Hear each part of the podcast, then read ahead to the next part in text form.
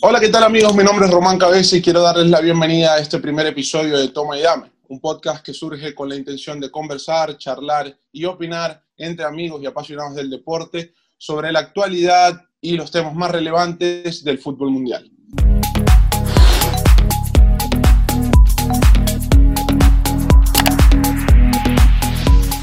En primer lugar, quiero darles la bienvenida a Isbe y a Sebas, que me van a estar acompañando a lo largo de este proyecto. Eh, me siento muy agradecido con ustedes, muchachos, por haber asumido este compromiso de acompañarme a lo largo de este camino que comienza hoy. Eh, siento que elegí las personas correctas y adecuadas para, para estar hoy conmigo acá acompañándome. Y bueno, bienvenidos muchachos, les deseo lo mejor. Isbe, ¿cómo estás? Hola Román, de verdad que muchísimas gracias por tomarme en cuenta para este proyecto. De verdad que estoy muy feliz y muy agradecida contigo porque al final tuvimos la valentía de crear este proyecto, de verdaderamente sacar lo mejor de cada uno de nosotros y tuvimos unas dos semanas súper activas eh, trabajando en este proyecto que lo traemos para todos ustedes y que de verdad esperamos que les guste muchísimo como a nosotros eh, al igual de crear.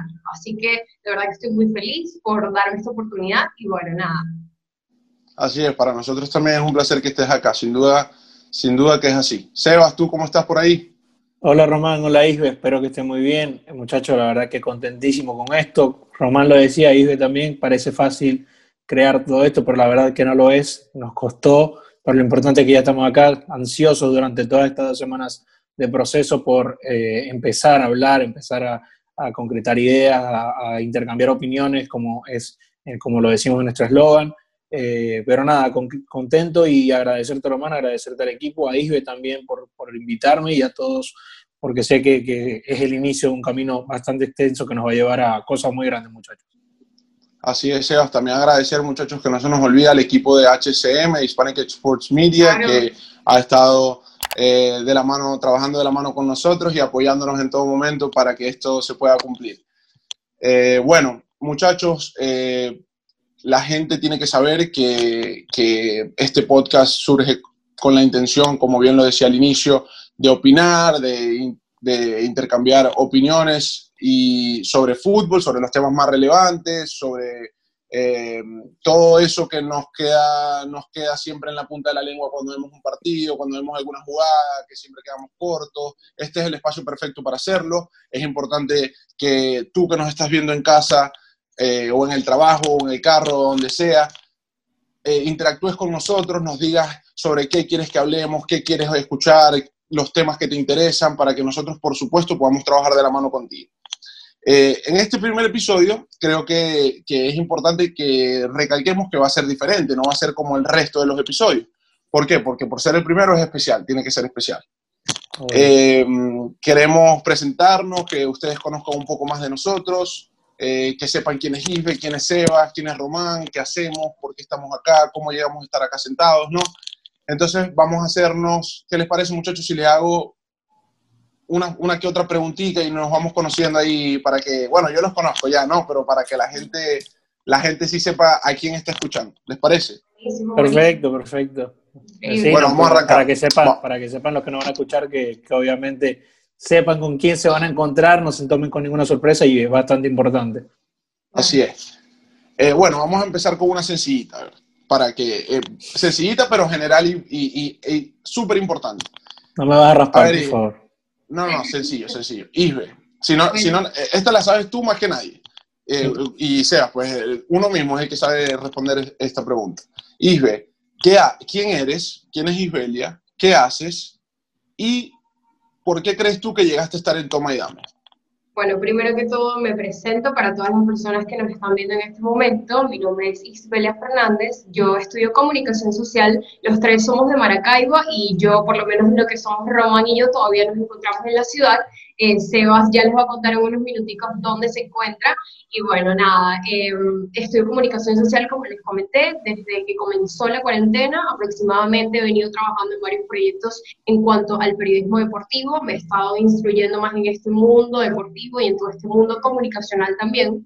Entonces, eh, Román ha estado viendo todo mi trabajo y bueno, apostó por mí, apostó por mi trabajo, aposto por mis opiniones. Y bueno, Román ha sido como esa, a ver, el que tiene la batuta en todo este proyecto, porque fue el que tuvo esa idea. Y bueno, nada, eh, Román apostó por mí, por todo este trabajo, y aquí estamos para dar lo mejor de todos nosotros. Eh, básicamente siento que es por eso, porque, a ver, apostaste por mí, confiaste en mí, y bueno, creamos este súper increíble proyecto. Así es, estoy seguro que no me equivoqué. De verdad que estoy seguro que no me equivoqué. Eh, Seba, ¿quién eres? ¿Quién es Sebastián Hernández? ¿Quién es SH Deportes? Eh, ¿Y por qué crees que estás aquí en Tomayam? Bueno, primero para nuevamente agradecerte, Román y Isbe. Eh, SH Deportes nace, creo que vamos a adelantar un poquito a la pregunta que viene más, más adelante, porque ya sabemos, pero SH Deportes viene básicamente por lo que tú también mencionas y has mencionado cuando le dimos publicidad a esto a veces nos quedábamos cortos cuando tratábamos de hablar. Eh, a veces yo veía en televisión eh, o veía en radio, escuchaba personas hablar y yo decía, ¿cómo, ¿cómo se hace para estar ahí? Y lo, se los mencionaba antes y creo que alguna vez lo, hablamos también.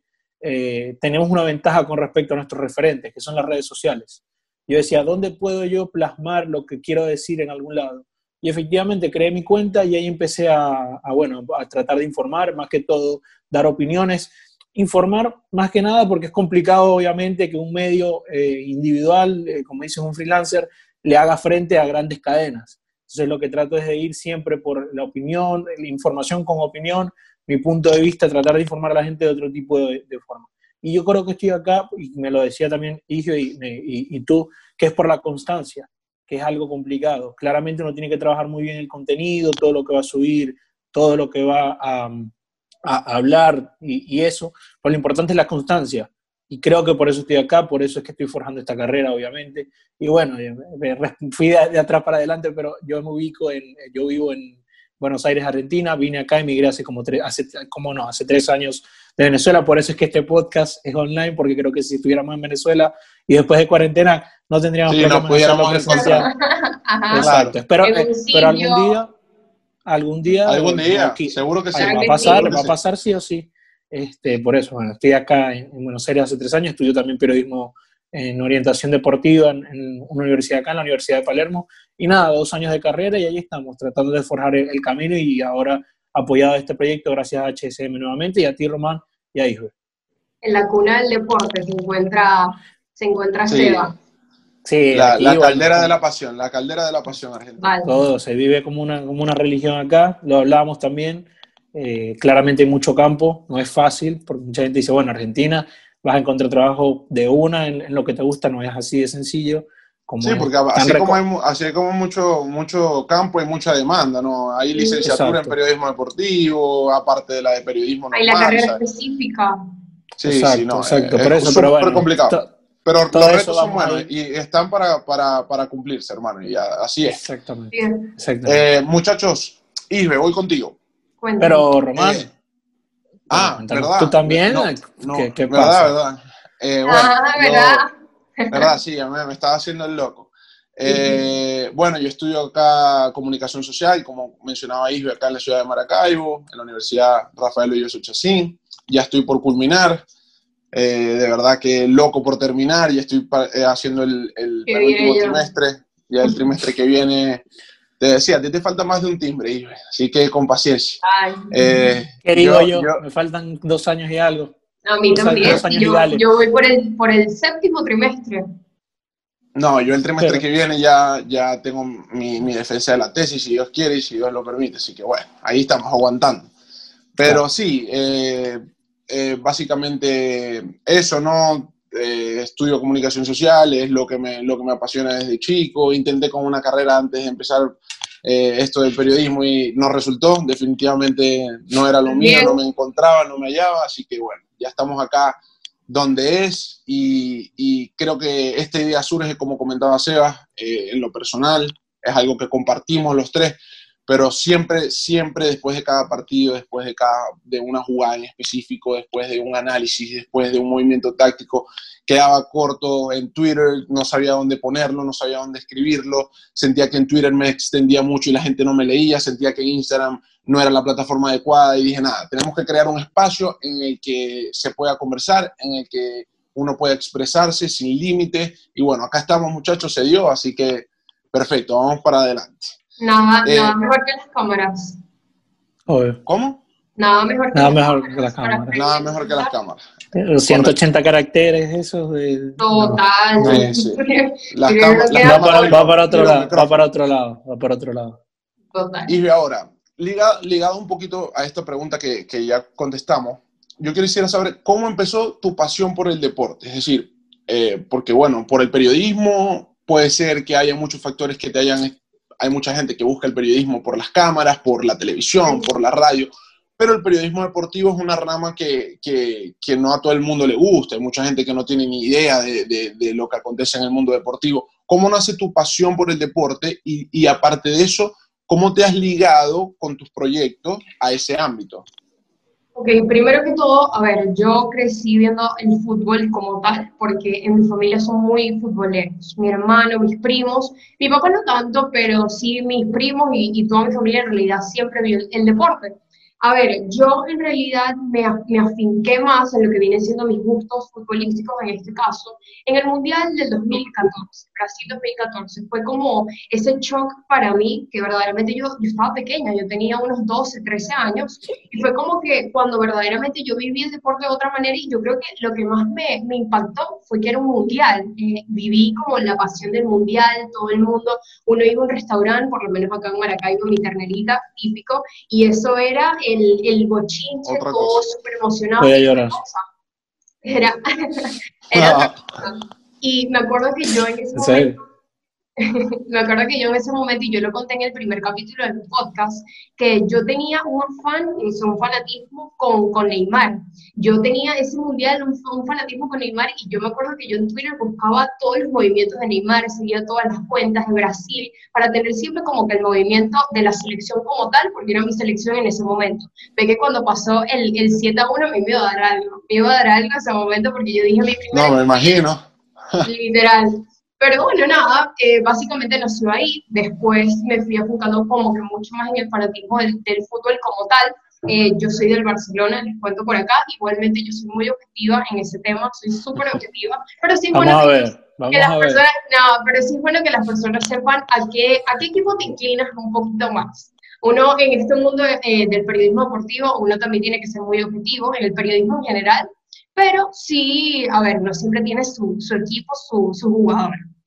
Eso claro, no hay, eso no hay forma. Y, y, es lo único en lo que no te puedes cambiar en toda tu vida. Puedes cambiar de lo que sea menos de equipo. Así que, sí. bueno. Exacto. Exacto. Bueno, eh, Isbe, y sobre tus proyectos personales, más o menos, ¿cómo están ligados al deporte? ¿Cómo, cómo comenzó eso? Ok, te iba a comentar eso. Eh, después del, del, Mundial comencé a seguir el Barcelona como nunca. Entonces, nada, básicamente, a ver, en esta cuarentena, yo cuando comencé a estudiar periodismo, porque yo antes estudié también otra carrera, administración de empresas, porque yo decía, no, yo quiero mi empresa, tal, no sé qué, me estaba súper equivocada, súper equivocada, señores, cuando yo comencé el periodismo, eso fue de que desde el día uno yo dije, esta es mi carrera de verdad, esta son, es mi carrera de verdad y yo verdaderamente me desenvuelvo mejor en una cámara que en, una, en un escritorio sacando cuentas. Negativo, negativo procedimiento. Y bueno, nada, básicamente comencé a estudiar periodismo, pero nunca había estado como muy enfocada en mis proyectos a futuro, en lo que yo verdaderamente quería a futuro. En la, mira, la cuarentena a mí me cayó muy bien. Yo siento que la cuarentena fue un antes y después en mi vida, y te lo digo eh, con toda la, la sinceridad del mundo, porque fue cuando yo verdaderamente como que me centré en lo que yo verdaderamente quiero alcanzar en un futuro. Entonces, nada, cuando comencé la cuarentena, yo dije como que, mira, o sea, aprovecha todo este tiempo que tú tienes a solas contigo misma y comienza a crear desde ya. Comienza a crear eso que verdaderamente tú, quieres, soñar en lo que tú sueñas. Y bueno, nada, nació eh, mi primer proyecto, mi propio podcast. Y bueno, nada, eh, Sé que me quieres preguntar de dónde nació mi, mi pasión por el deporte, ya te lo dije, pero siempre estuve vinculada con eso del periodismo deportivo. Yo siempre, mi sueño es en realidad estudiar en la Universidad Europea en Madrid, el, el, el máster en periodismo deportivo, y siempre desde el día uno que comencé la carrera yo dije, mira, yo... Pero ese es el equipo contrario. Que, nada, bueno, bueno, pero ajá, de verdad que es la de mis sueños, o sea, yo veo todo y, y bueno, nada pero ese era como... Ah, pero un trencito, un trencito hay Camp Nou. Un trencito hay Camp Nou. ese es como mi sueño y siempre estuve como que enfocada en eso. Pero yo le decía, no, yo quiero estudiar periodismo, yo quiero estudiar periodismo eh, deportivo en la Universidad Europea, tal, pero nunca como que me lo, me lo planteé como tal. Y bueno, esta cuarentena, como te digo, me ayudó. Nació mi primer proyecto, mi podcast, y eh, nada, comencé este proyecto tal, después yo dije como que mira, yo de verdad quiero eh, comenzar lo que es el tema de videos, de crear contenido escrito tal, y nació mi idea de Baisme Fernández, que es mi Instagram, abajito también en la descripción les vamos a dejar los Instagram de cada uno, y bueno, no sé, mi proyecto, mis entrevistas, he entrevistado a Milena Jimón, a Meche Celta, Antonella González, hoy, hoy, mañana, mañana, sí, mañana miércoles va a salir una entrevista con, con Adriana Flores. Entonces, esto, sale el mier esto sale el miércoles, así que sería ah, hoy, verdad, miércoles, hoy miércoles. Hoy miércoles. Claro. Acuérdense que, que, eso, que, eso, hay que tenemos que ir, eso lo tenemos que ir arreglando cada vez que vamos a hablar. Eso es verdad. Sí. Hoy, tal día, pensar cuándo bueno, va a salir. Ibe, Ibe, buenísimo, de verdad que sí, sí tienes proyectos, proyectos eh, envidiables de, en el buen sentido, un, un, manejo de redes increíble, diseño, invito a, a, a, toda la gente que nos está viendo a que te siga para que, porque sin duda va, va a gozar de un, de un, grandísimo contenido de calidad. Seba, vamos contigo. Eh, tu pasión por el deporte, de, de dónde nace, eh, cómo surge, tus proyectos personales, SH, ya nos, ya nos comentaste un poquito de, de tu red social que dedicas a esto de, de, la información deportiva, pero más o menos eh, eh, ese, esa pasión por el deporte que te caracteriza, ¿de dónde surge? Me acuerdo perfectamente el primer partido que vi, iba entrando el cuarto de mi papá, Barcelona-Valencia, Liga 2004-2005. Y ahí ya vi eso de ahí del televisor y no paré después. Eh, después, yo soy el típico que jugó 35 deportes y no le iba bien en ninguno. Quizás no es que no me iba bien en ninguno, sino que no me gustaba, no me gustaba. Yo siempre dije, a mí me encanta el deporte, me, me, encanta, yo quiero vivir de esto, pero no, no de hacerlo, sino de hablarlo. Eh, ya desde, desde muy niño lo tenía claro, o sea, lo tenía claro en mi subconsciente, pero no lo decía. Yo decía, bueno, quiero jugar fútbol y voy a ser mejor jugando fútbol pero no era así. O sea, yo jugaba en mi, casa, en mi casa con, con mis amigos, pero hasta ahí. Pero yo decía, yo tengo que conectarme con esto y buscar la manera de cómo estar eh, dentro del mundo deportivo sin jugar, porque sí, sí me entiendes, o sea, claro. buscar otro lado. Yo quería Te encantaba comentar. Exacto, verlo, hablar. Yo tenía siete años y quizás ni ahorita ni siquiera, y me decías dónde jugaba tal, jugaba en este equipo o en el otro, y, y, o sea, y mi papá se impresionaba por eso, o, o, mi familia, porque era muy niño y estaba muy pendiente de eso ahí ya nació todo. Como te digo, practiqué béisbol, fútbol, básquet, eh, de todo. Eh, dominó todo, todo, pero no, no, me iba, no me iba. Y no que dominó. Exacto. Pero, nada, eh, cuando, cuando, empieza a crecer todo, empieza a crecer exponencialmente los medios, empiezan a salir este tipo de programas. Es que bueno, no, no, no quiero nombrar ninguno porque siento que me va a quedar mucho. Esto, Fox, DirecTV, ESPN, todo eso, y uno empieza a ver y, y, yo los veía y decía, no, para llegar allá, sin tener idea de que se tiene que estudiar una carrera, tenía 12 años, 13 años, eh, de llegar ahí, tengo que ser un actor, así, o sea, tengo que ser alguien metido en la farándula para poder ser periodista deportivo. Eh, nada, claro. efectivamente uno va creciendo, se gradúa y empieza a encontrar que hay una manera de llegar. Lo va viendo más cerca, fin... ¿no? Lo va viendo venir. Claro, claro. Entonces ahí ya cuando lo, lo, tienes ahí, ves cómo se, puede, cómo se puede llegar a todo. Yo emigré, primero no vine a Argentina, fui a Estados Unidos también, y estuve a punto de estudiar también contaduría, administración de empresas allá, quedarme allá, y bueno, metí el volantazo y dije, no, esto no es para mí, yo quiero hacer esto.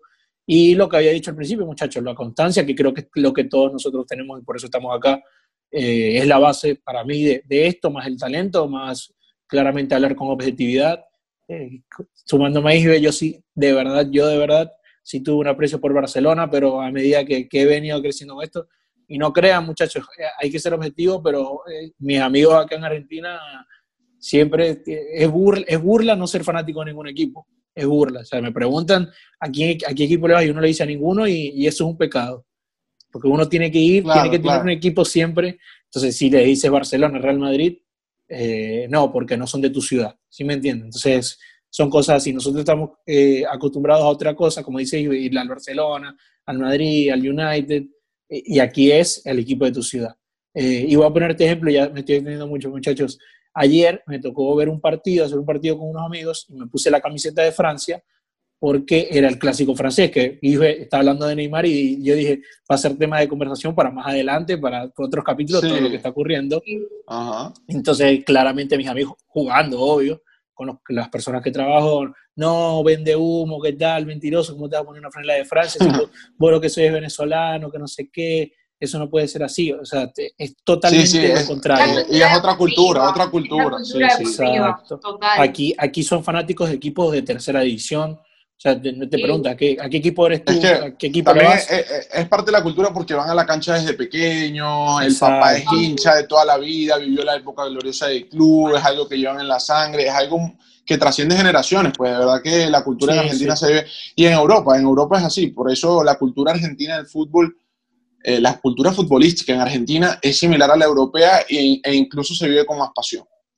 Eh, bueno, muchachos, Seba, eh, sigo en lo personal, eh, yo estoy ligado al fútbol desde, desde que tengo uso de razón, desde los 5 o 6 años. Empecé a jugar en varios clubes de acá de la ciudad. Al principio no se me daba nada. Puedo decir que, que, que de verdad trabajé bastante duro para llegar luego a donde llegué porque sinceramente no, no, era, no era un talento con el que nací. Eh, por supuesto que algo tenía que tener, ¿no? Que después fui, fui desarrollando, pero pero al principio me costó mucho, desde niño jugando, terminé en el arco, eh, fui pasando por categorías inferiores, después llegué a las inferiores de un club de primera división, el, Zulia Fútbol Club, acá en, Maracaibo. Eh, me fui forjando, entrenando bastante duro, de verdad que es una carrera que amerita demasiada dedicación. Y bueno, ¿cómo no enamorarme de un deporte que hacía todos los días, que, que era lo que desayunaba? Estaba yo en el colegio e iba a entrenar antes de ir a clase o sea, yo iba a entrenar y después me, llegaba al colegio, me cambiaba en el camerino, me ponía la chemise azul, iba al colegio, eh, salía del colegio, entrenaba en la tarde. O sea, eh, eh, fue una experiencia muy bonita que por supuesto me hizo enamorarme del deporte, de que ya estaba enamorado, ¿no? Porque es un amor con el que se nace, pero claramente esa, esa relación diaria, ese, ese, esa pateadera de balón todos los días, los amigos que te deja, el mundo, las sensaciones que te hace vivir cuando estás dentro de una cancha, de verdad que, que, bueno, me, me, me, hizo ligarme al deporte de una manera que, que, jamás, jamás iba a desligarme. Yo estaba claro que jamás iba a desligarme, dejara de jugar o siguiera jugando. Luego, por otros temas que después vamos a conversar, eh, bueno, eh, decidí no jugar más y, yo dije, bueno, yo podré no jugar, pero, pero de alguna manera todo lo que aprendí, todas las experiencias vividas, eh, todos los conocimientos que me dejaron casi 13, 14, 15 años de fútbol eh, me tienen que servir. Sobre todo las, las, vivencias a nivel de fútbol profesional, lo que se vive en un camerino, lo que, lo que es la relación con un técnico, lo que es la relación con un, con un vestuario, con un plantel, eh, donde hay jerarquías a respetar, códigos. De verdad que, que yo dije, nada, eh, esto, esto es lo mío, voy a seguir, voy a, voy a usar todo eso para, para, para darle a la gente que no ha vivido eso esa visión. Por eso yo admiro tanto a, por eso yo admiro tanto a esos periodistas que están en la televisión que fueron jugadores, porque transmiten cosas, logran transmitir cosas que, que el, periodista común quizás no ve, ¿sabes? Porque no lo han vivido.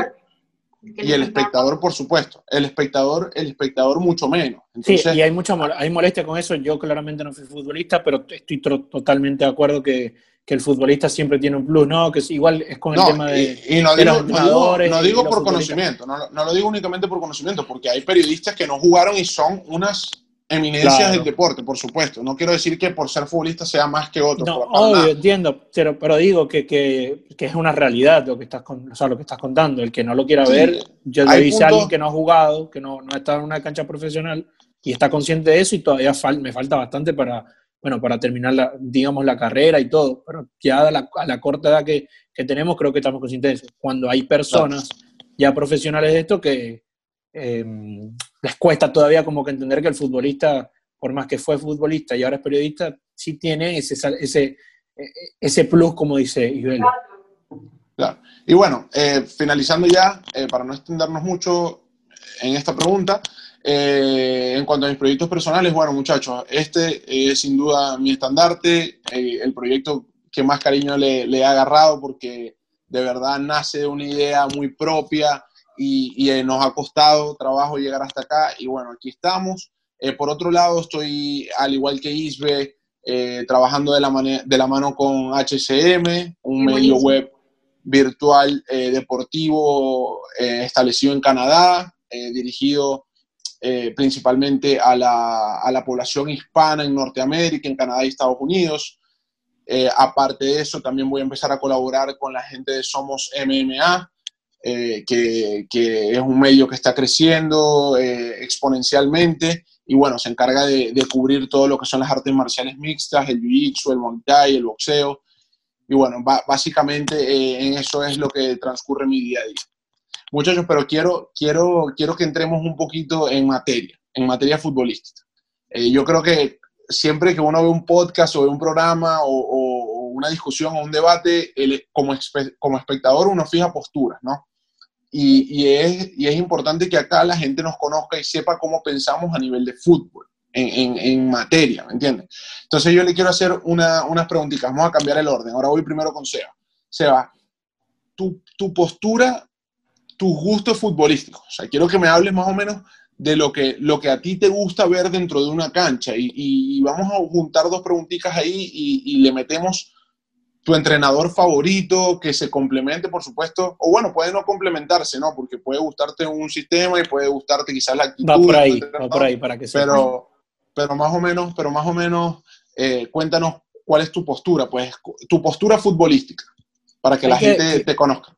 Yo creo que según lo que no lo hemos hablado, pero según lo que hemos podido comentar, creo que nosotros los tres vamos a estar de acuerdo en cierta parte con esto y, por la edad obviamente nos deleitamos con, con un fútbol en, de 2008-2009 que fue lo que revolucionó. O sea, tuvimos la suerte de ver la revolución del fútbol mundial con Guardiola y ese Barcelona, ya partiendo por ahí, pero claramente eh, lo voy a tratar de aclarar un poco para no decir, bueno, solamente Guardiola no. Eh, así como Guardiola revolucionó, hemos venido, eh, se, ha, se ha visto como otras ramas del fútbol también están empezando a tomar la posta. La rapidez, la intensidad, ser, eh, ser duro, ir al choque, todo eso. Entonces, yo, para ser un poco más claro, siempre tengo como referente a Guardiola, siempre. Eh, no, no, no, no me da pena decirlo, así como dijo, no le da pena decirlo del Barça, no me da pena decir lo de Guardiola. Respeto a otros entrenadores, quizás hay otros entrenadores que eh, tengan toda una opinión contraria y también los admiro, pero con el que más me identifico es con Guardiola porque, bueno, por un tema emocional, por un tema de números, de rendimiento, de lo que vivimos, ninguno le ha tocado los pies, ni siquiera ese equipo.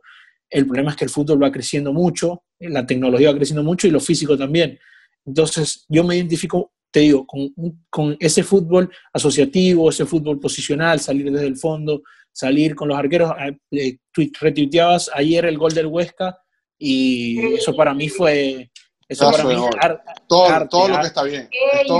arte, mundial. ¿De dónde lo sacaron? Eso, para mí fue, eh, lo vi y, digo, y no, y no se juega, y ya casi no se juega de esa manera. no, y la, gente, y la gente cree, disculpa que te interrumpa, o sea, la gente cree que eso sale de suerte. Y, y, la verdad es que tras, tras ese gol hay un trabajo impresionante que se puede ver. en cada toque. mental, ¿sabes? Claro. Pero también hay que igual, también hay que decir que el fútbol va por otro lado para mí y es la rapidez. Es muy, también es complicado decirlo desde acá, obvio, que es la rapidez.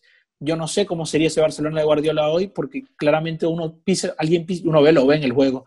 Un mediocampista pisa la pelota, hace así, ya tiene tres personas que le van a partir la pierna, sí o sí, con el balón. O sea, tienes que estar aquí y tienes que estar físicamente bien. Porque que es lo que hoy, para mí, la base es el Bayern, que juega rápido, y son inteligentes los tipos. El tema cognitivo, el tema mental, el tema físico, está todo bien trabajado. Entonces yo siempre voy a tener como referente, te digo, el fútbol, ese fútbol de Guardiola posicional, eh, de tocar el, balón, salir desde el fondo, proyectar los laterales, que, que, el central le lleve la pelota al mediocampista. Pero también quisiera, y, no estoy diciendo que Guardiola haya ido, pero eh, con un poco más, con, con esa rapidez. ¿Sí me entiendes? O sea, como que claramente es complicado hacerlo porque o es una cosa o es la otra y trabajar las dos es, es bastante importante. Eh, pero me identifico con, con, ese juego de esa manera. El, el, el, gol del Huesca ayer, que creo que también lo vas a compartir, Román, es lo que describe lo que a mí me gusta del fútbol. Que ganan, que pierden, que eso es otro, claramente eso es otro tema que obviamente vamos a tener por acá. Trasciende el resultado. Trasciende el resultado. Claro, yo, yo aquí estoy hablando Yo aquí estoy hablando de, de mis gustos futbolísticos, ya el resultado es aparte y bueno, si no, no se dan, Guardiola no ha ganado una Champions, que es lo que todo el mundo le pide, perfecto, para mí igual sigue siendo el mejor desde ese punto, para mi punto de vista Claro. Bueno, bien, Isbe, tú. Cuéntame, mira, yo en realidad también me voy por el tema Guardiola, sobre todo por lo fiel que es él a su filosofía.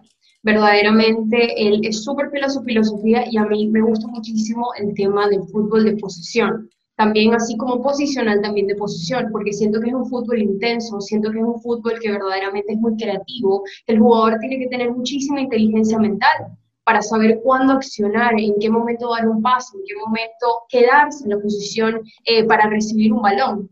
Entonces, verdaderamente me gusta mucho ese fútbol, pero cambiando un poquito el tema del fútbol de posición, ¿sabes también qué fútbol me gusta mucho? A veces me encantan demasiado los contraataques. Siento que es un momento en donde son 30 segundos, en un momento súper rápido, en donde te puede cambiar el partido del todo, donde el partido puede cambiar del todo, en donde hay mano a mano, en donde hay velocidad, en donde tienes que ver cuál va a ser la reacción del arquero, cuál va a ser la, acción del delantero en este caso, eh, ver si le cortan la jugada. Son como que muchas acciones en un momento y uno queda como que en shock, uno queda como paralizado viendo qué es lo que ah, ah. verdaderamente va a suceder en ese momento. De verdad que ahí me sí toca, ahí sí toca reaccionar, ahí sí toca reaccionar eh, en situaciones tomar decisiones, sobre todo en, ah. segundos, en milisegundos, milisegundos, literalmente. Y, el remate, que si va a ser al ángulo, verdaderamente son como que muchas cositas pequeñas que se toman, como tú dices, en tan pocos segundos que te dejan a ti paralizado para ver verdaderamente cuál va a ser la jugada final. Me encantan, verdad, los contraataques. Y ve, ¿y con qué técnico te quedas entonces? ¿Con Guardiola o con algo, con algo más cholista por ahí? Porque me parece que tiene, tiene un gustico cholista por ahí. No, sé si en realidad, yo en realidad me quedo con Guardiola, pero sí me gustan las jugadas de contraataque. Siento que en ese momento uno queda, como te digo, paralizado y estuvo como que muy rápido. La velocidad, la intensidad en ese momento es muy rápida. Entonces, pero en realidad sí, sí, yo me quedo con el fútbol creativo, el fútbol combinativo, es el fútbol de, de posesión como tal. Yo rapidito ahí para, para sumar ahí, a mí siempre me gustó Guardiola, pero yo me deleitaba también con los, contraataques, los contraataques de, claramente, Mourinho con el Real Madrid, pero hace mucho tiempo. Ya el tema de hoy de, de, Mourinho es otra cosa, pero quería, quería agregarle eso a Isbe porque van ahí de la mano lo que estamos hablando. pero el, sin duda que los mejores contraataques, es un Los mejores contraataques que yo he visto fue ese Madrid que ganó la liga con 100 puntos. Hay varias jugadas que uno ve de esa época, de cómo partían desde atrás y, y es una locura. Con Zidane también, tuvieron mucho, muchas jugadas de contraataque muy efectivas. Sí, sí, sí, sí, correcto. Y es que, es que son, son, son sistemas que, que ameritan los jugadores necesarios, ¿entiendes? No son, no son, no son eh, estilos de juego fáciles de ejecutar, fáciles de ejecutar, ¿me entiendes? Porque para, para tú, por ejemplo, Zidane o Mourinho tenían de la, a la mano o a su disposición jugadores perfectos para el contraataque tenían, tenían a, Cristiano Ronaldo, una bala, Ángel Di María, eh, jugadores que están hechos para contraatacar y que, y que se les da perfectamente, así como Guardiola tenía a su disposición jugadores perfectos para tener la pelota. Por eso tenían 80% de posesión, porque tenían los jugadores perfectos y, que venían jugando ese estilo desde, desde, desde, que tenían uso de razón. Pero bueno, en, en lo personal, yo soy 100% de posesión. 100% de posesión. Eh, veo a Johan Cruyff como un ídolo, veo a Pep Guardiola como un ídolo, y, por ahí el que nos esté escuchando, que es madridista, y a lo mejor se está saliendo del chat o del, podcast ya, porque, pero no, acá vamos a hacer no, no, no, la oportunidad. aquí, Somos sinceros, aquí somos sinceros y ya. Estos son gustos, estos son gustos. Otra cosa es, es, valorar el trabajo de los demás y, el nivel de los otros. Dale, perdón el nivel de, otros entrenadores, pues, por, decirlo así. Para mí Zidane es un entrenador fantástico, eh, Carlo, Carleto Ancelotti, eh, eh, Klopp, por supuesto, pero si hay que, si hay que quedarse con uno, yo eh, me quedo con Pep Guardiola, quizás porque, porque yo lo veo así como un arquitecto del fútbol. Por ahí también se, se cuela Marcelo Bielsa, que, que, le tengo una admiración tremenda, por, porque hace cosas diferentes también. Me gustan esos técnicos que, que más allá del resultado eh, innovan, que tratan de, plantear, de, plantear ideas nuevas, de, que el fútbol evolucione, ¿me entiendes? Porque el fútbol es una ciencia, como leía por ahí. El fútbol es una ciencia y toda ciencia evoluciona. Y con el tiempo va evolucionando. Guardiola, los equipos de Guardiola no juegan como, como jugaba el Barcelona del 2009 ni como jugaba el Barcelona del 2010. Es un estilo similar, la misma esencia, pero es diferente porque, como dices tú, Sebas, el fútbol evoluciona. Y bueno, eh, eh, les comentaba, para mí la posición es imprescindible. Soy aficionado al Fútbol Club Barcelona, sí. Eh, en contra de cuando. estoy, barcelonistas acá. estoy en contra de cuando, de cuando se va a contracorriente a la filosofía del club. muchos por ahí muchos por ahí dicen que no, que el Barça tiene que, que cambiar la ideología, que tiene que empezar a jugar eh, no sé, de otra manera. Ese es tema para hablar. sí, sí, es un tema para, para, atacar un poquito, un poquito más adelante porque de verdad que hay muchas cosas para decir y hay debate, hay debate, se pone, siempre se prende buenísimo con, con, eso, con esos temas. Pero bueno, eh, en, general, en general esa es mi visión. Eh, ahora vamos con algo más personal, me parece. Perfecto, perfecto. ¿cuál ha, sido, ¿Cuál ha sido el partido más emocionante que han vivido? Que, han dicho, no, es que a mí no se me olvida, lo grité, corrí, salté, brinqué, eh, agarré a mami la besé porque me pasó.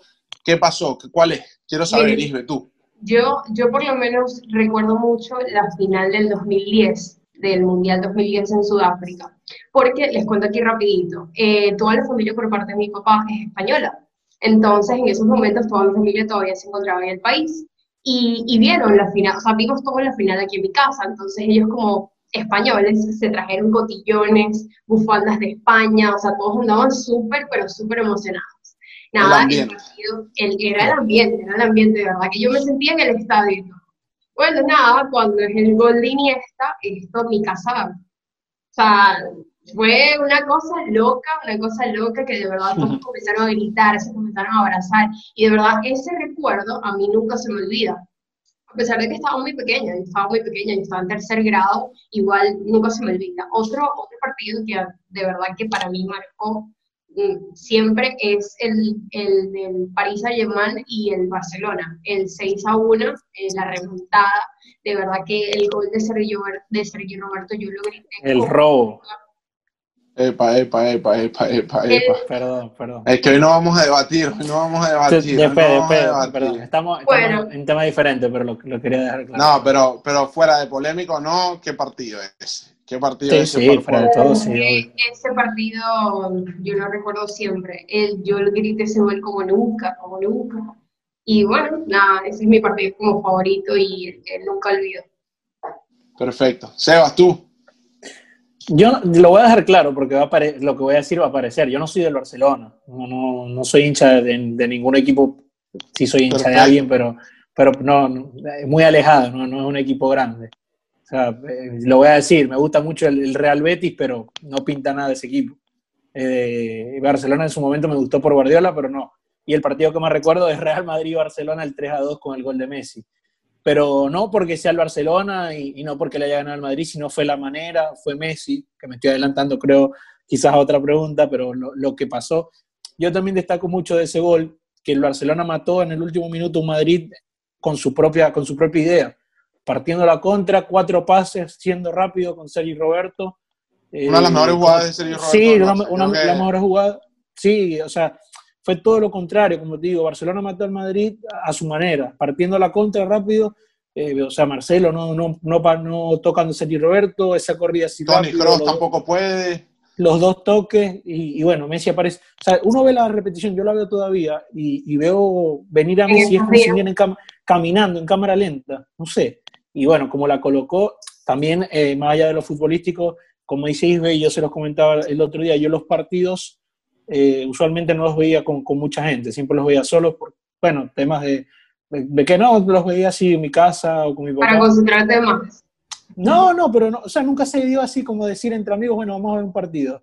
No, sí, una que otra vez, pero ese, así, así ese día eh, lo estaba viendo con mucha gente, con madridistas, barcelonistas, de todo, en mi casa, en mi casa, o sea, en mi propia casa, estaba viendo el partido y ni siquiera fue por cuadrar, sino porque era, ustedes lo saben y, quizás otras personas no, el tema del DirecTV, cuando DirecTV pasaba los partidos hay gente que no lo podía ver. Entonces mm. cuadramos todos, bueno, vamos a verlo por DirecTV, listo.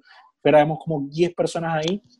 Y, nada, metió el gol Messi y, y acuérdense que esa liga se peleaban los puntos, estaban ahí a nada, igual el Madrid la ganó, pero estaban ahí a nada, o sea, estaba todo de infarto y bueno, cuando metió el gol Messi, eh, casi vuela todo, todo el mueble, toda mi sala, se va por la ventana, o sea, fue una locura.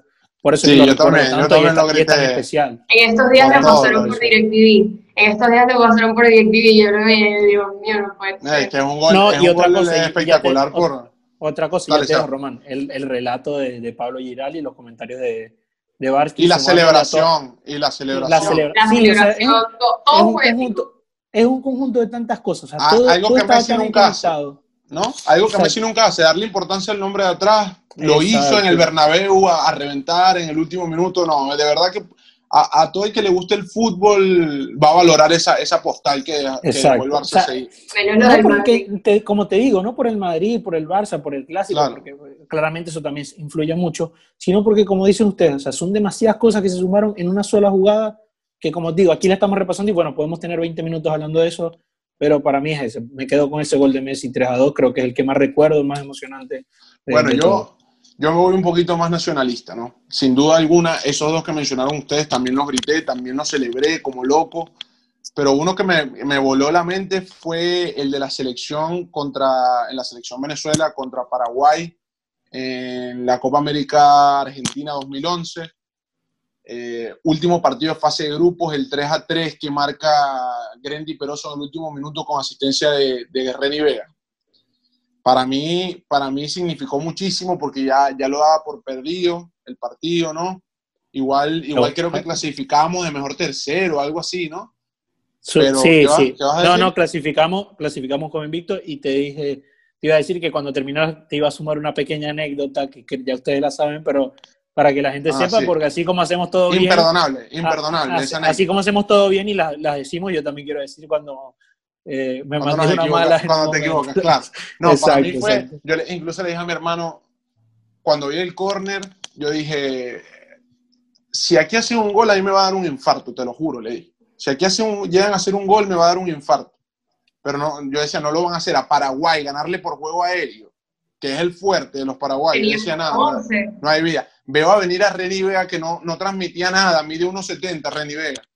Yo decía, ¿qué, ¿qué, va a hacer Reni Vega ahí? Pero bueno, fíjate, pegó un brinco como Lebron, asistencia y gol. Yo, no hubo un, metro de la casa que yo no recorriera corriendo.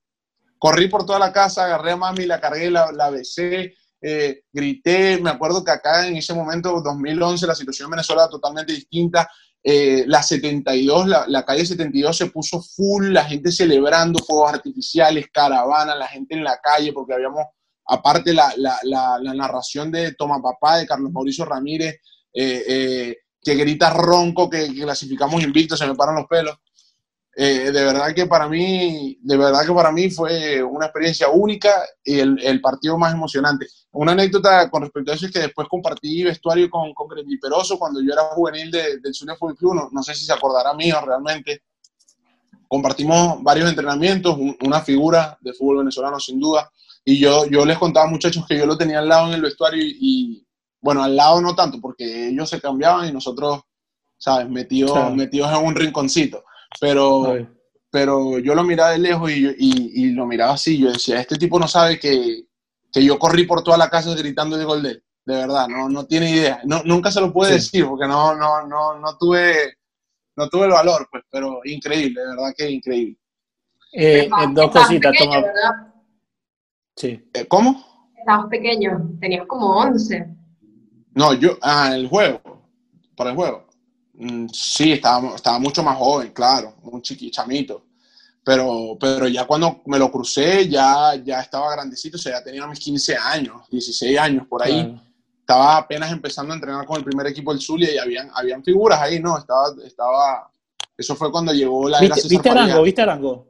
no, yo me fui, yo me fui el semestre antes que ah, es algo que, me, algo que me, me, arrepiento. Con Joandri Orozco, por ejemplo, sí, con, con Junior Moreno, que hoy está en la selección, con Sabarino, varios, varios de... Puras B, puras bestias ahorita. Una, una vez el Zulia, el Zulia fue, el Zulia fue una, por decirlo así, una impresora de jugadores de calidad.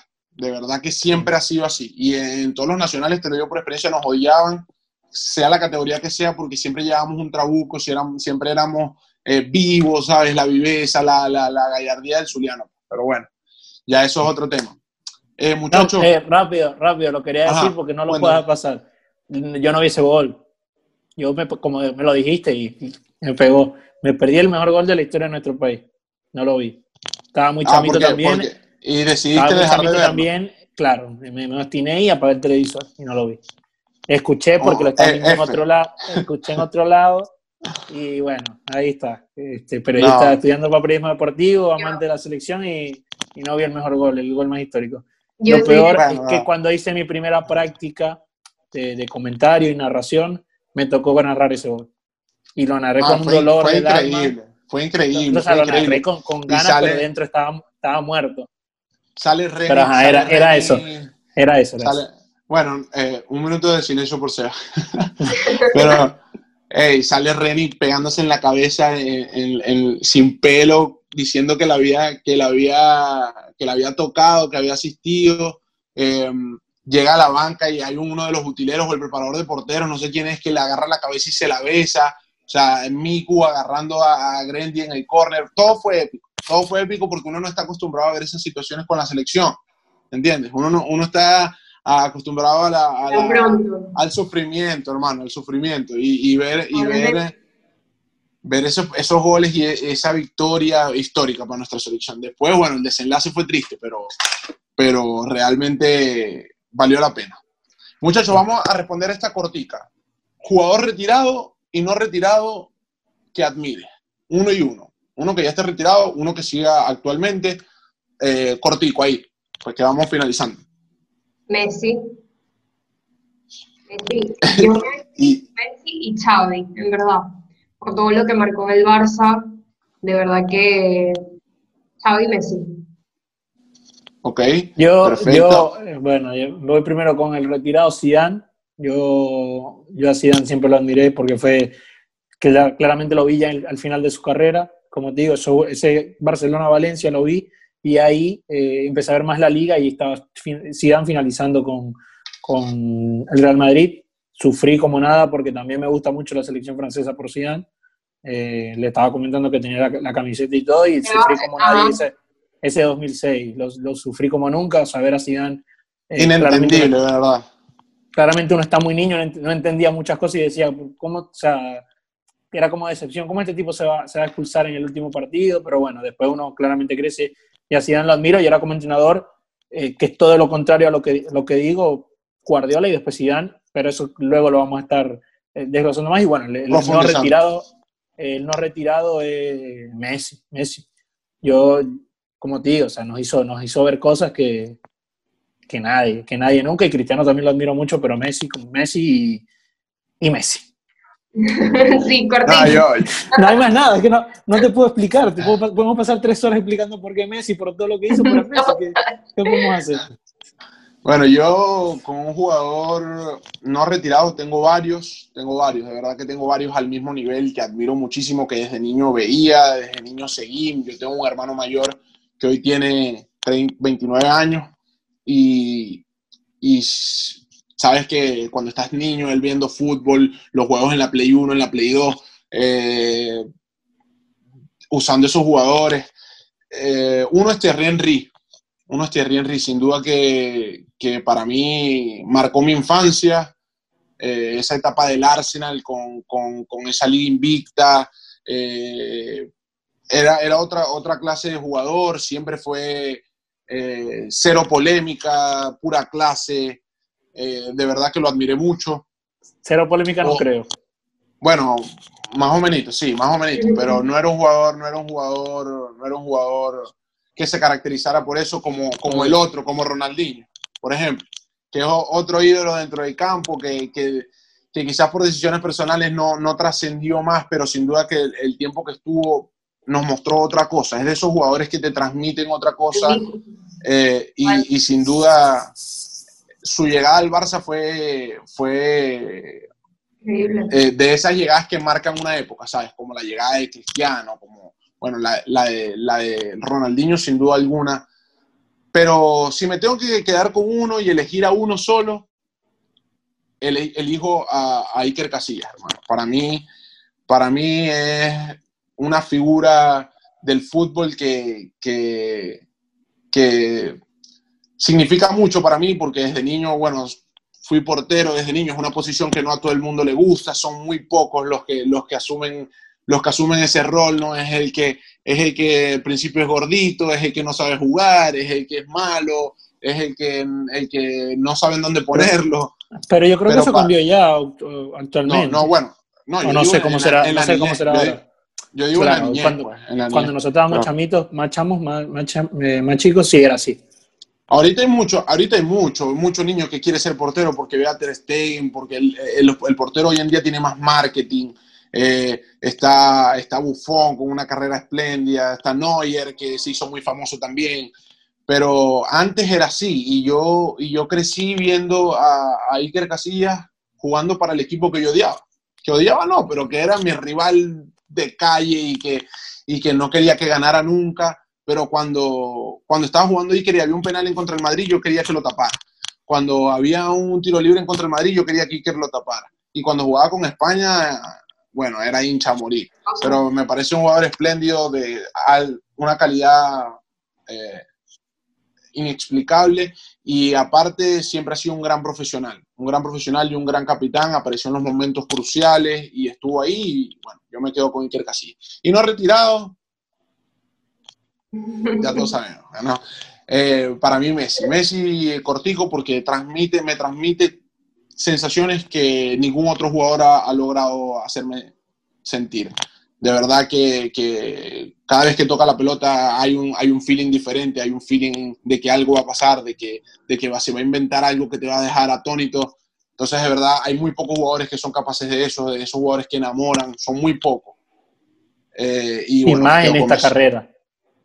Y más en esta carrera. Que, y uno que ve tantos jugadores, que consume tanto fútbol, que ve cracks y cracks que se van perdiendo, que se van perdiendo. Nosotros somos súper afortunados de poder vivir a Messi y a Cristiano Ronaldo por una década, por más de una década, de verdad que es asombroso tenerlo. Pero bueno, eh, ya, ya quedó claro que bueno, para nosotros acá en este podcast Messi es ¿no? un referente. Así como hay otros. Pero, pero, más, adelante, más adelante vamos a ir hablando. De, Messi es referente, pero eso, eso bueno, por, por, lo menos para mí no, no me quita a veces, bueno, decir lo que hay que decir y eso. O sea, el tema que quede claro, que quede claro acá para, porque claramente mucha gente se, se va a llevar por lo que, por las opiniones, pero aquí, exacto, por Messi, Messi no, pero aquí se es objetivo y esto son cosas personales para que nos conozcan. Porque claramente uno, siempre va, uno siempre va a un podcast eh, y sin hablar de, de, nadie personal o va a un programa, escucha y, no sabe con, con, quién se va a encontrar. Por eso que nosotros decidimos en este momento presentarnos un poco más Sé que no estamos eh, hablando de un tema como tal, pero creo que Román lo, hizo con esa idea de que nos conozcan un poco más, sepan cuáles son nuestros gustos, pero cuando vamos a hablar de fútbol se va, a hablar con la verdad y objetivamente, obvio. Claro que sí, se va a criticar lo que hay que criticar y a, alabar lo que hay que alabar. Pues. Eso de, verdad que va a ser así. Y aparte, eh, que, que, sepa la gente que nos escucha que, vamos a tener invitados eh, vamos a hacer lo posible por tener invitados cada, capítulo y, y, sin duda alguna que el invitado estoy seguro que va a ser una super fuente de, eh, que a lo mejor va a ir en contra de lo que nosotros pensamos a lo que, y, y, esa es la idea, ¿no? que haya diversidad de opiniones para poder eh, acá conversar, opinar, debatir y, y, que se sume, que cada quien sume algo y que la gente que nos escucha salga un poquito, salga sabiendo termine este podcast y sepa algo más que lo que, lo que sabía cuando empezó a escucharlo. Sí, así es. Eh, muchachos, para ir cerrando, em, ¿qué esperan ustedes de este proyecto? ¿Dónde lo ven? ¿Cómo creen que puede evolucionar? ¿Qué esperan de, Toma y Dame? a ver, em, tenemos la, a ver, ese plus, por decirlo así, de que nos están prestando una plataforma increíble, la familia de HCM, de verdad que estamos muy agradecidos con ellos porque nos están brindando este espacio. Yo de verdad espero que creamos, a ver, que creemos una, una comunidad, que verdaderamente nuestro público se identifique mucho con nuestras opiniones, se, se identifique mucho con lo que decimos, porque si no, ¿para qué? Eh, que creemos como ese sentimiento entre el espectador y nosotros mismos. Entonces, de verdad que espero que este proyecto crezca muchísimo, de que tengamos unas oportunidades increíbles a futuro, porque mira, siempre hay que pensar en el futuro, hay que pensar en grande. Y de verdad que con este proyecto yo, yo sí tengo buenas expectativas y que todo va a salir increíblemente. Que así sea. Seba. No, las expectativas las tengo en el cielo, más o menos. Sé que vamos a, vamos a llegar lejos, está la, la semillita apenas. Sabemos que vamos a ver este capítulo y cuando vayamos por el sexto iba a ser completamente muchísimo más avanzado, muchísimo más evolucionado. Esta es la, la primera toma, no, nos estamos conociendo. Ya el, segundo, este es como el, el, el pilot, el, segundo es ya eh, donde sí van a ver lo, que es hablar de fútbol con seriedad. Eh, también con seriedad me refiero, obviamente aquí eh, nos reímos, obviamente, porque no, no somos robots, pero donde vamos a hablar de fútbol objetivamente, serio y nada. Las expectativas es que, como dice Isbe, a medida que vamos avanzando con los episodios, vean tanto nuestro crecimiento como eh, las opiniones y se lleven algo de cada uno eh, a sus casas. Correcto. Bueno, yo feliz de escucharlos a ambos, de verdad que muy agradecido con ustedes, muchachos, por estar con nosotros, con, eh, con las personas que, que, nos están escuchando, que estén acá. de verdad que valoren nuestras opiniones, que valoren, que nos regalen este, este tiempo de sus días para, para escucharnos. yo, en lo personal, eh, valoro mucho que ustedes, eh, Isbe y Seba, eh, están asumiendo este compromiso con, con, con, tanta, con tanta regularidad y con tanta responsabilidad. Eh, también tengo muy altas expectativas para este proyecto. Siento que, que este es el comienzo, pero que podemos llegar lejísimos. Y, y sobre todo de la mano con, con, con, nuestra audiencia, pues con la gente que nos va a estar escuchando. Sin duda alguna que su participación va a ser fundamental. Eh, que nos hablen, que nos digan, que nos digan qué creen que podemos mejorar, de qué quieren escucharnos hablar, eh, que quieran participar. Más adelante vamos a tener dinámicas, vamos a tener muchísimas cosas que, que, que los van a incluir a ustedes dentro de este proyecto, a ustedes que nos escuchan. Eh, y bueno, ¿qué más decirles? Esto, esto nació con la intención de hablar, con la intención de opinar, con la intención de conversar y charlar, como cualquier charla entre amigos entre apasionados del deporte, como decía al principio, y entre cuasi colegas, ¿no? Porque ya, ya pronto en un futuro seremos eh, tres con un título similar.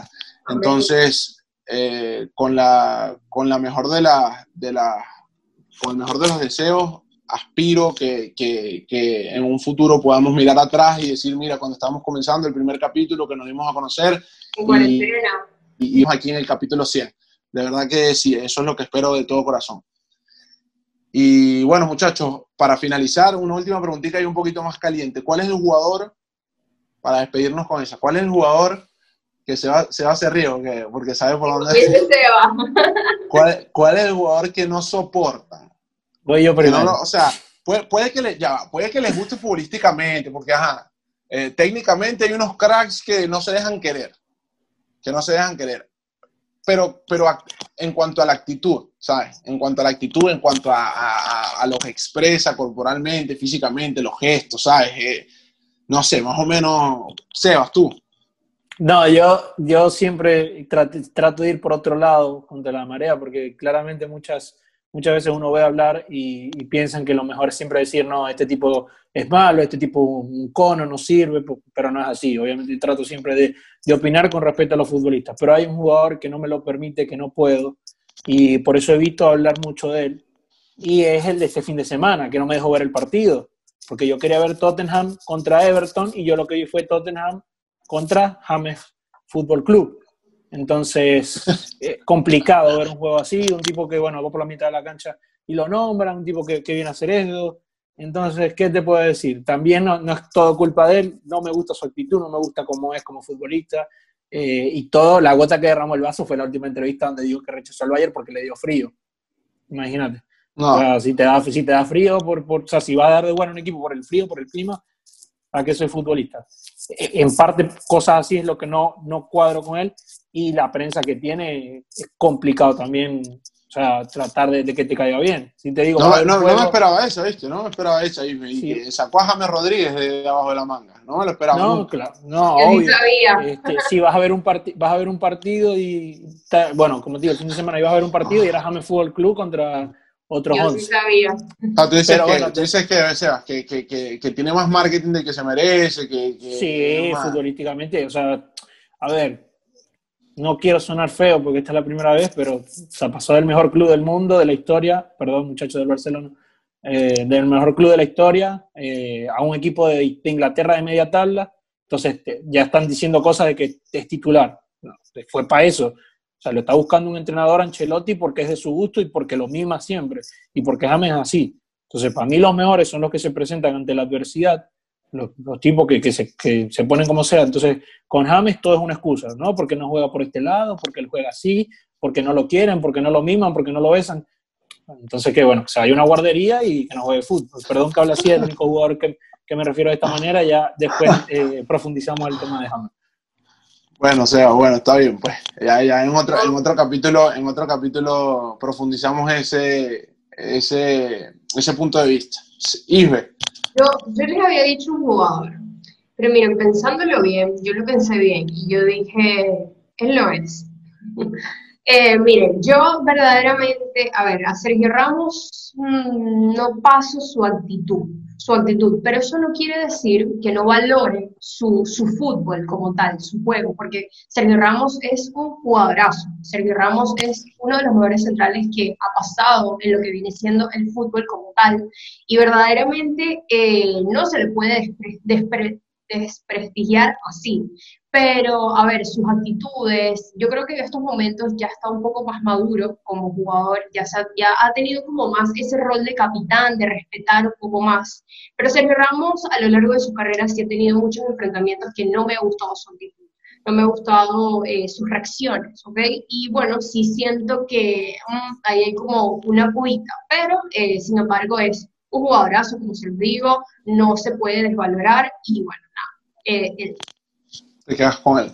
Claro, bueno, yo en lo personal, eh, complementando un poquito a hablando de, Ramos, de, hace unos años atrás para mí era insoportable. Yo no, quería nada con Ramos. No, no quería escucharlo, no lo quería ver jugar, no quería que jugara contra los míos, porque, porque siempre dije que era un jugador que se dejaba llevar por las emociones y, y hacía daño si tenía que hacer daño. Eh, y, ya eso a mí no me gusta, pues a mí, en lo personal, a mí no me gusta cuando un jugador va con la intención de hacer daño. Una, yo sé que son calenturas del partido, lo llegué a vivir, por supuesto, una menor escala que estar en un estadio con 50.000 personas en las que la, la, obviamente las emociones te, te, controlan, pero es un futbolista profesional que gana un millón de euros al mes. Tiene que, tiene que saberse controlar. Eh, y, y, y, si bien lo he, lo he aprendido a, a llevar y, creo que le ha agarrado hasta más cariño últimamente porque, porque ha demostrado, como se dice, que ha crecido como persona, ha, adoptado ese rol de capitán, ha aparecido en momentos cruciales, en la selección también está tomando un, un, rol, un rol muy, muy, muy significativo en la selección. esta, último, esta última fecha eh, pudimos ver el trato con, con, con Luis Enrique, sí, eh, eh, ya es otro, es otro jugador, pero en aquella época, cuando estaba 2010, 2011, que, que me recuerdo clarita aquella patada a Messi en ya por finalizar, el 5-0. Que, pudo, pudo, pudo romperle la tibia y no pasaba nada. ¿Entiendes? Pudo romperle la tibia y no pasaba nada. Y, y realmente esas actitudes a mí me hacían no soportar pero por ahí ya no creo que es un jugador que no, no califica para, para, este, para esta dinámica en cuanto a lo que me respecta. Pues, respecta. Eh, otro jugador que no me gusta nada, Alexander Arnold, hermano. Se lo comentaba Sebas y, y, se reía porque decía que es por el córner. Y no, no es por el córner. Porque es mérito de él, es mérito de él, es mérito de él haber hecho esa jugada viveza. De hecho, lo repitió este fin de semana o el fin de semana pasado, no sé, la repitió y no se dio pero también jugó el corner caribe, como decimos acá. Pero no, no, me, da, no, no me molesta el hecho de que haya hecho eso, me, me molesta que siendo tan joven, siendo tan, tan, tan nuevo en esto de la élite del fútbol haya pasado un año burlándose, mira, mira a, los jugadores por encima del hombro, mira a jugadores que son muchísimo más que él, que tienen un recorrido muchísimo mayor que él, que es un joven y que a lo mejor cuando tenga 28 años va a tener un palmarés impresionante, probablemente, porque es uno de los mejores laterales del, mundo. Es, verdad y hay que, y hay que Como también puede desaparecer. Como también puede desaparecer porque a esa edad los que triunfan tan temprano la tienen más difícil. Pero, pero en cuanto a la actitud, hermano, de verdad que no, no, no, no lo soporto, no lo, no, no lo paso porque me parece demasiado burlón.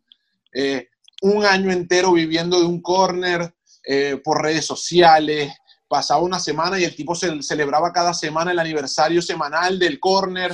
Me parece, o sea, que, hermano, está bien, está bien, clasificaste, eliminaste al Barça, quedaste campeón, pero los jugadores que, a los que le hiciste eso tienen tres y cuatro champions más que tú.